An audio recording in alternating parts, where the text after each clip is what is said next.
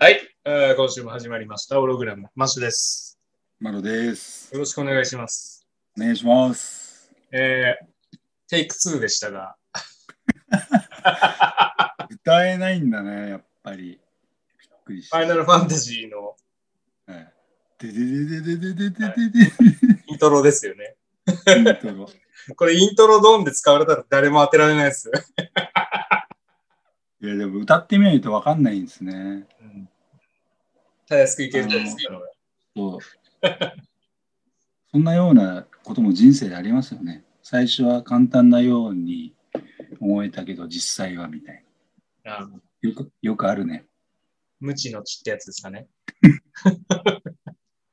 んはい、ということで、えー今週はですね、あのーはい。お便りの方を頂戴しておりまして、え第80.1回ということでお届けさせていただきたいと思います。はい。結構長いですよね。長い 長いあのお便りをはい。頂戴しましたので、ちょっと駆け足気味にあのご紹介させていただきたいと思いますので、よろしくお願いします。お願いします。お願いします。えっ、と、匿名希望の方から、えー、お問い合わせを頂戴しました。えーはいマッシュさん、マロさん、こんにちは。えーここんにちは。はえーいつも楽しく拝聴しております。えー前回の愚かのすすめについて大変興味を持ち私なりの考えがまとまりましたのでご報告させていただければと思いメールいたしました。えーまず、えー愚かには自己定義と客観性があると思います。パターン1、マロさんは、えー煩悩により膨張し、えー相手が迷惑行為だと感じた場合、これは自己定義としても客観性としても愚かです。あれですね、うんこれあのー電車の中で、はい。あの、お尻の割れ目に、あの、はい。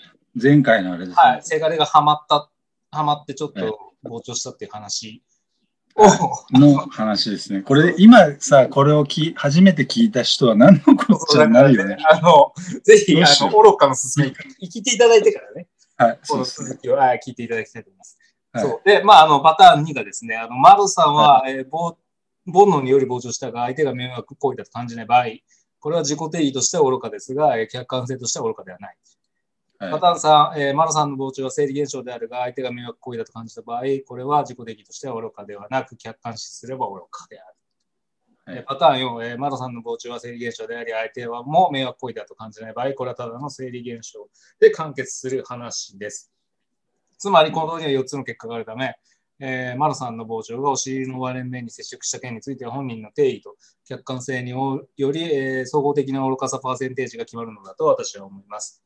例えば深夜に世界中に敵を敵に回しても僕は君を守るというような愛を語り尽くしたラブレターを相手に渡した場合でも4つの結果が生まれるのだと思います。この場合は時間の経過とともに自己定義が変わると思います。その時は本気で書いた文章だが後日読み返すと愚かだったなど。ちなみに私は包肥量とその音質、テンポコントロールを趣味としていますが、それは私自身と、コーヒー。えーそれは私自身の思いとマロさんの受け取り方によって愚かの程度が変わってくると思います。私自身は TPO に適した包皮ができ、かつ歩幅に合わせた包皮ができると楽しいので愚かさを感じたことはありません。ぜひマロさんのご意見をお聞かせください。はい、ということです。長い、はい長いですね。あの。貧血が起きそうになっちゃいました。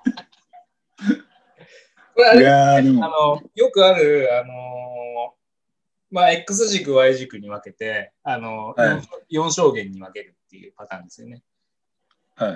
はい、で、まあ、あの、相手の、だ自分の、あのあそうなんだ。はいはい、4って決まってんの？まあ、あの、あ自分と相手がいあって、で、ま ?4 あ、つのパターン。はい。行き過ぎ、そうなんだ。行き過ぎのパターン、あの、逆のパターンを、まあ、掛け合わせると4象限できるじゃないですか。うーん。4象限4象限ですよね。?4 象限はい。なんだそれ？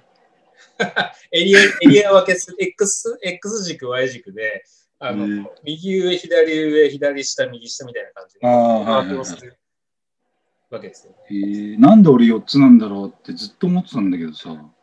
いや、でも、よくある分け方。そうなんだ。まあまあ、よく。なんかいよいよ、いよいよメール来たなと思って。オルグラムはさ、こういうメール欲しいんだよね。なんかそのすべてをこう、なんつうの、こう吟味するみたいな。まあ、なんのこっちゃなんだけどさ。はい。はい。だから、放棄、おならをすることをはい。趣味としてる方からおメールをいただいたってことですね。そうですね。趣味って言ってますけど、趣味ってなんだよって感じですね。趣味って何なんですかね、そもそも。うん。でもなんかバタフライエフェクトってことでしょ？だから、日本でおならをしたら、なんか地球の裏のブラジルの方ではめっちゃ台風。起こ起こしてるみたいなことでしょ？いや、違うと思いますよ。風が吹けばってやつですね。風吹けば桶がもたるやつですね。それバタフライエフェクトでしたっけ？ととと同じです。うんうんいや、うん。いや、まあご意見。まあ、この人は、だから、そのバタフライエフェクトで行くのであれば、この放棄と何か影響する話があっていいと思うんですけど、別にこの人は多分、うん。ご自身で楽しまれてるだけなので、まあ、それが愚かじゃ、愚かなのかどうなのかみたいな話をきっとこう、うん。提唱していうことですよね。まあ、一般的にこれ見たら、なんか、はい。変人だなって感じですよね。ただただ。うんうん。いや、俺でも、さすがだなと思いますけど。どうですか？ぜひ、マロさんのご意見を聞かせてくださいってことです。はい。その、このコロナで、はい。今まで通用しなかったものが、あ今まで通用してきたものが通用しなくなってきたじゃないですか。はいはい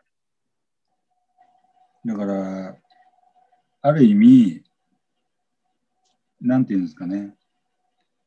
その、ぼまあ、前回の愚かのおすすめでちょっと話題になった、その、まあ、ポコが膨張して、まあ、勃起するっていう行為はいと、あと、放棄おならをする。ちなみに、これなんかどっちなんですかちなみにその時の、あのーは、あの、煩悩によるものだったんですか？それとも生理現象だったんですか？ただの。生理現象ですね。生理現象？本当ですか？うん、だって、はそもそもその、なんか、押し、おけつに押し付けたいっていう、何、欲望はさ、ないでしょ。い。まあ、ちそう考えると痴漢ですからね、完全に。それが深夜で、あの、仕事帰りとか、オフで終わるならわかるけど、朝さ、出勤するのに、はいその欲望はないな。いや、朝とか夜とか関係ないですよ。いや、朝だったからって別に、例えば、あの、駅員室にこう連れてかれて、いや、朝だったからないだろうっていう言い訳は通用しないじゃないですか。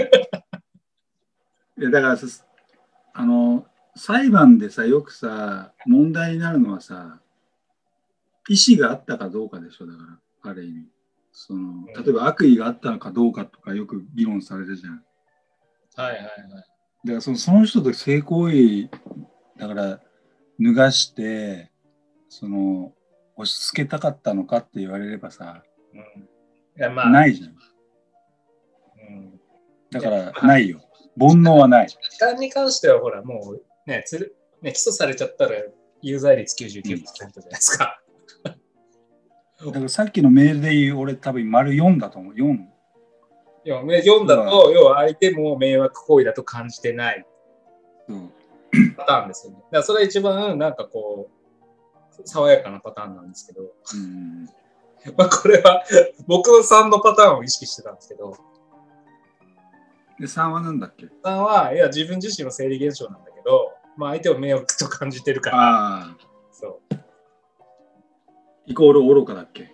まあじで自分、自分自身は愚かではないっていうことなんですけども、客観まあ客観的に考えると愚か。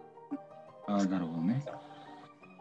やっぱり本人は迷惑を被ってるっていうふうに感じてるからってことでしょうね。うんうんうんこういう議論がしたいね。愚かの境目はどこなのかっつって。そうそうそう。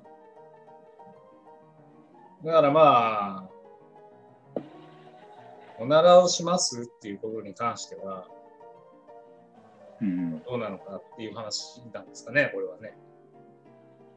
だからその漏らしたか漏らしてなんか気もなんだろういい歩幅ができすぎちゃって漏らしちゃったとかが合間にどういうことですか？いい歩幅ができると漏らすっていう。でさっきのメールでなんかいい歩歩幅があると快感ですみたいなこと書いてなかった？まあ、歩幅に合わせた包皮ができると楽しいから、これはあの愚かではないっていう自己定義だということなんですね。ご本人そのこで主張多分。ちょっと漏らしちゃってなんかちょっと面白い風になると愚かなんじゃないかな。だからその要は、へじるが出る。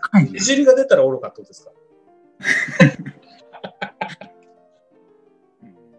へじる出たら愚かですよね、確かに。愚か。だって楽しいと思って、歩幅に合わせて楽しいと思ってやってたのが、やべえって、テンション上がりすぎて汁まで出た。これは愚かですよ。うん。愚か。でも、そっか。だから、状況によって愚かさっていうのはちょっと変わるってことだね。だから、普遍的ってことね。普遍的っていうか、普遍じゃねえや。変わるってことね。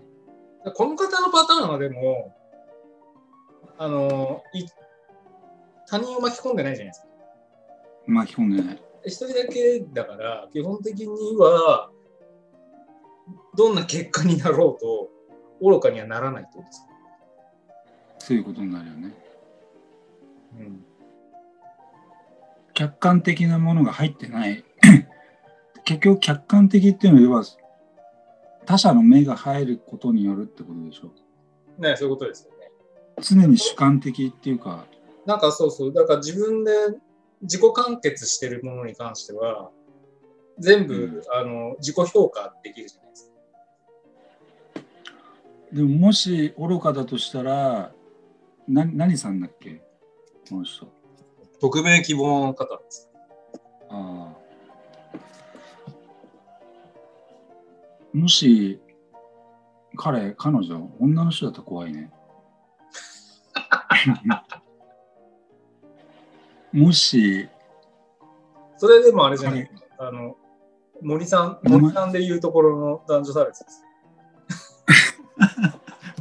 新鮮なまたぶち込んできた。まあ、じゃあモモーリー、モーリーにしようか。じゃあモーリーさんがはい。日本で楽しみながら放棄をしたことによってブラジルでちょっとしたその、何？旋風というか風が落ちてしまって、はいでなんかそのベランダに置いてあったその花瓶が落ちて、はいで下の人の頭に当たってその人が重傷になってたらこれは愚かかもしれないよね。違う？いや、もう何もできないなと思って、言われたら。何にもできない。呼吸もできない。もうそれ言われると。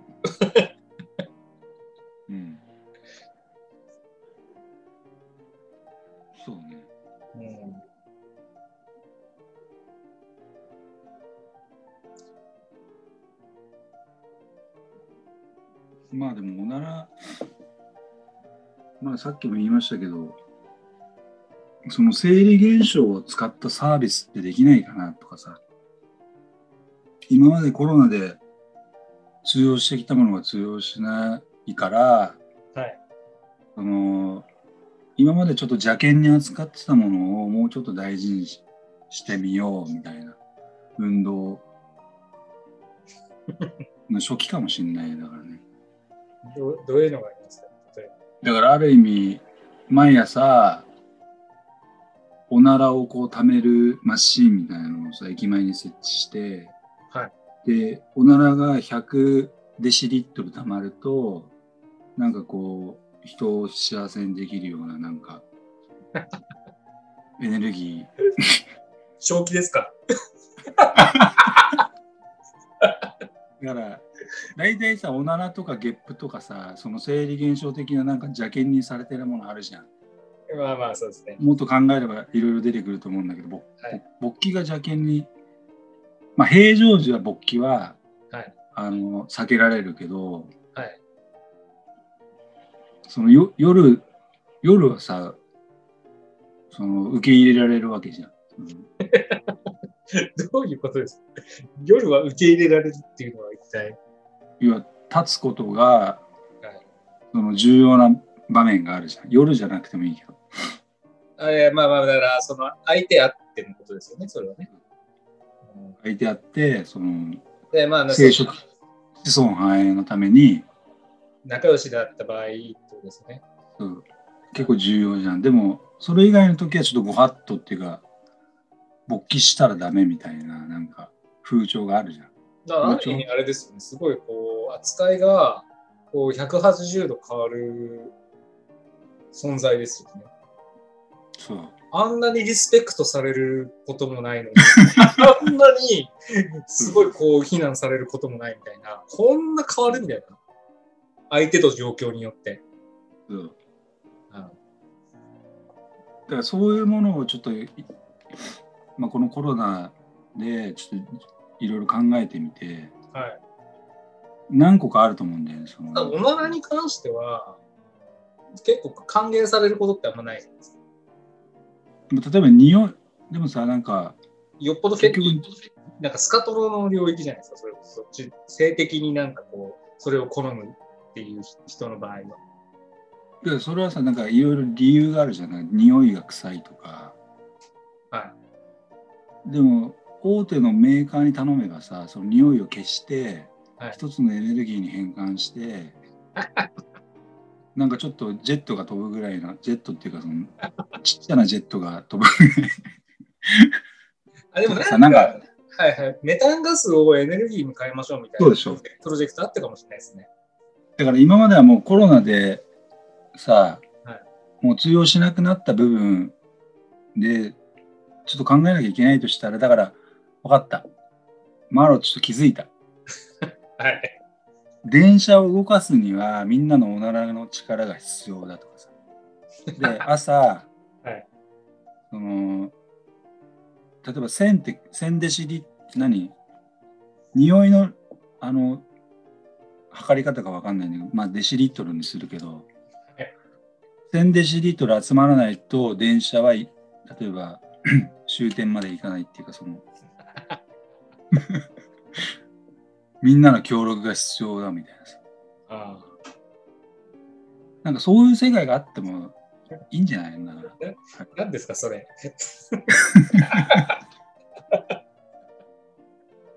そう。で、そうなってくると、おならをすることが受け入れられるエネルギーに変換するわけだから。まあまあ、要は、みんなの総匂い量が一定に届かないと、そまあ、目的が達成できないみたいなですね。たまにすげえ臭くて勢いのあるやつだと、例えば100人分ぐらいあって、お前すげえみたいな。昨日何食ったのみたいなさ、なんか、はいそっちの方が平和なんじゃないの？だから。ダメかな？ちょっと本気で考えちゃったんだけどいや。あまあ、どうなんですかね。なんか、それだけ切り取るとね、なんかただ面白いだけですけど、もしそれが本当に、あの文化化しちゃったら、すごいこう肉ばっか食うやつが出てきて、なんか、あ偏るよね。で、なんかコレステロールが溜まって、なんか動脈硬化が進んで死ぬやつが増えるとか、うんうんそれはなんか、ある意味、なんかその、バタフライ効果、あるある意味別の意味でのバタフライ効果とも呼べるのかなみたいな。でもそういう形がちょっと広がっていかないと、あれなんじゃない？だからコロナに打ち勝てないっていうか、まあ、前回の愚かのすすめのちょっと続きでもあるけどさ、そのはい。前回言い切れなかったのがさ、その昼間っから飲む、飲むというか、今な、なんかがご法度じゃん。なんかその、いろいろ8時までとか、まあ会食がね。はいはい。とかあるじゃん。はい。でさ、そもそも、なんか、ビジネスも、はい。その、こういう時代になったら、もうベロベロ同士でもいいっていう取り決めにして、で、昼間からでも何でもいい、もう酒飲みながら仕事していいことにして、あで、後でそのシラフの時につじあの大事な部分つじつま合わせるというか、なんか、あ。はいはい。もうみんな良しとするみたいな。でもね、あれだと思いますよ。あの、リモートになったじゃないですか。うんうん。結構多いと思いますよ。昼から酒飲んで仕事してるやつ。そうそう。特に僕まの業界なんかは、成果物上げれば別に文句言われないんで。まあ、マッシュの世界はちょっと特殊だとして、例えば普通にこう、なんつうの、通勤して、ああ、そう、だから通勤する人はね、さすがにあれですよ。その酒臭いとか、ろれつが回んないとか、やっぱりそんな、使えなくなるわけじゃないですか、酒を飲むと。人として。なんか、真面目にもうさ、やる必要ななくして、その真面目って何かよくわかんないけど、はいはいなんか、その、今までご法度としてるご法度ことをちょっとこう、なんつうの、リリースするっていうかさ、あって思ったんだよね。無理なのかな？なんか。うーん、まあ、ものによるんじゃないですか。うん。うん。だからもう大事な商談ももうベロベロ同士でいいみたいに取り決めして。相手がベロベロだとちょっと腹立っちゃうから、なんかあ、飲むならお互いに。もう良しとするみたいな、もうどんな状態でも、その、あれですよね、なんか不思議なのが、その、コアタイムでそれやっちゃいけないのに、夜、就業時間外だと、仕事だからっつって飲み屋で、なんかこう、仕事の話するじゃないですか。ねそうで、なんか昔からそういうところあると思ってて、日本は。日本はっていうか、なんか日本9時人5時でしょ日本人特有特有な感じが、なんか昼間は会社でゴルフの話をして、うん。なんか外で酒飲みながら仕事の話をするみたいな、なんかこうんう、わけのわからないことを昔からやってるじゃないですか。何なんだろうな、そのなんか。なんか9時から5時ぐらいまでの間のそのなんとかゾーンみたいなさ、そのなんか真面目ゾーンっていうか、その、いやでもなんかその真面目ゾーンの中でゴルフの話するわけですよね。仕事の、うんね、スーツを着ながらゴルフの話で盛り上がって喫煙所で。うん、でなんかあこれ、これ文化なのかなみたいいや、文化、な。ね。バリバリ思わずに文化だよねやれないうん。です。だからでもまあ最近なんかこういうことになって、なんか仕事とプライベートの垣根が結構なんかこう、なくなってきてるというか、うん。まああるにはあるんでしょうけど、昔に比べたらよりシームレスになっている気はしてる。うん。なんかある意味、なんかこう、そんなに今のこう、提唱も的外れではないような感じがしますよね。うん。酒飲みながら商談するみたいな。いや、いいと思うよ。だってリモートでね、打ち合わせとかしてても、なんか酔っ払ってても、わかんないわけじゃないですか。あ、この人、ね、初見だったらこの人陽気な人だなで終わるかもしれないし、うん。やってる人いそうっすよ。確かに。だからある意味そのそれぞれの愚かなプログラムの発動の、まあ、時期が来てるんじゃないかなっていうね。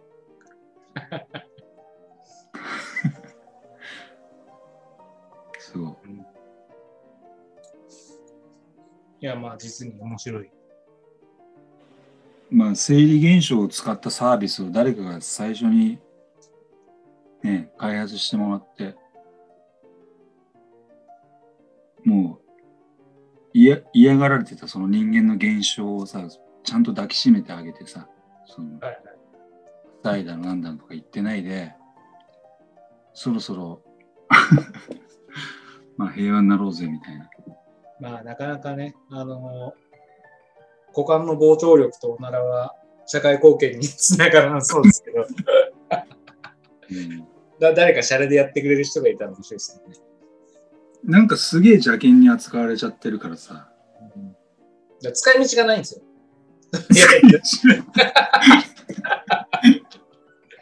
まあ、なんか二酸化炭素とかでね、呼吸して二酸化炭素出るじゃないですか。だから二酸化炭素を水素に変えて水素エネルギーに変えようみたいな、ね、あの、行いはあったりしますけど、なんかうん別にね、息子がでかくなることは何もエネルギー源にならないし、まあ、ただただ子供を早くね、たくさん作ってねぐらいじゃないですか。そんなの。そうね。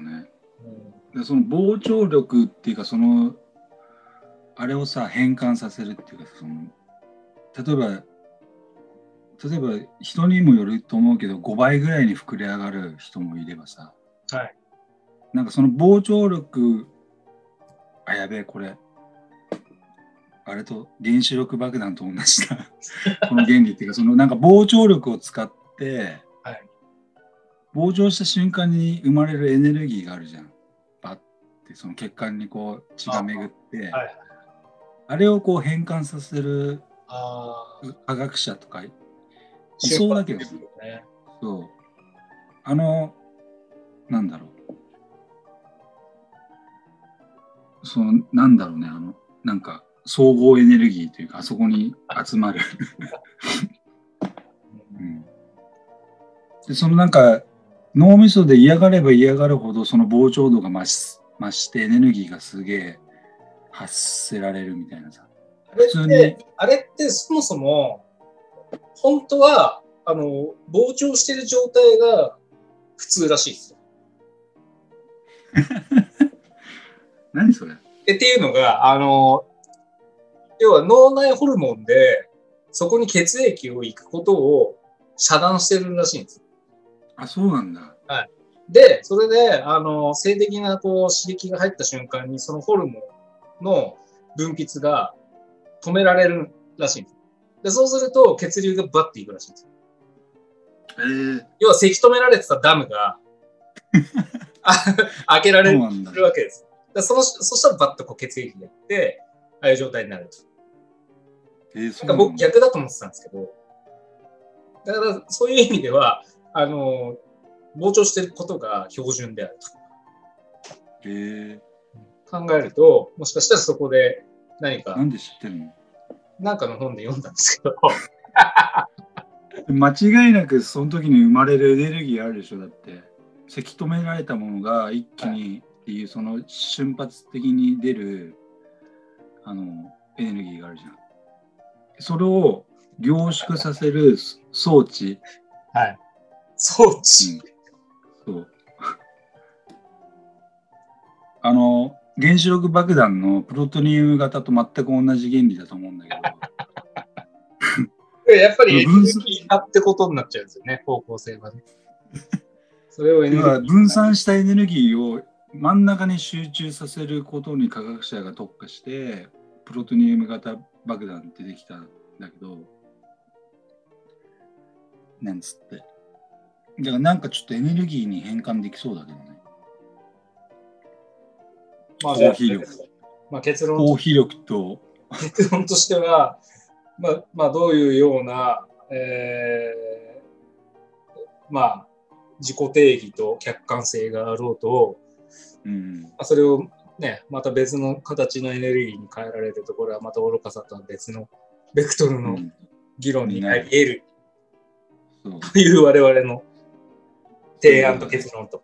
うん。いうことでしょうかで。もしその事態が愚かになるとすれば、はい。誰かしらが関わってなんだろう。うん何が考えられるかな。むずい。はい。ということで、結構な時間なんで、はい。はい。というわけで。はい。ということでね、あの、また、これに懲りずに、なんか分かりづらくてすいませんなんかその今日初めて聞いた方は何のこっちゃっていうそうですね。はい愚かなプログラムなんでね、はいそういうことで。じゃあまた来週もよろしくお願いします。また来週もはいはい、ありがとうございます。ありがとうございました。はい今週もオログラムをお聞きいただきありがとうございました番組へのご意見ご感想はオログラムのホームページよりお問い合わせくださいた来週もお楽しみに。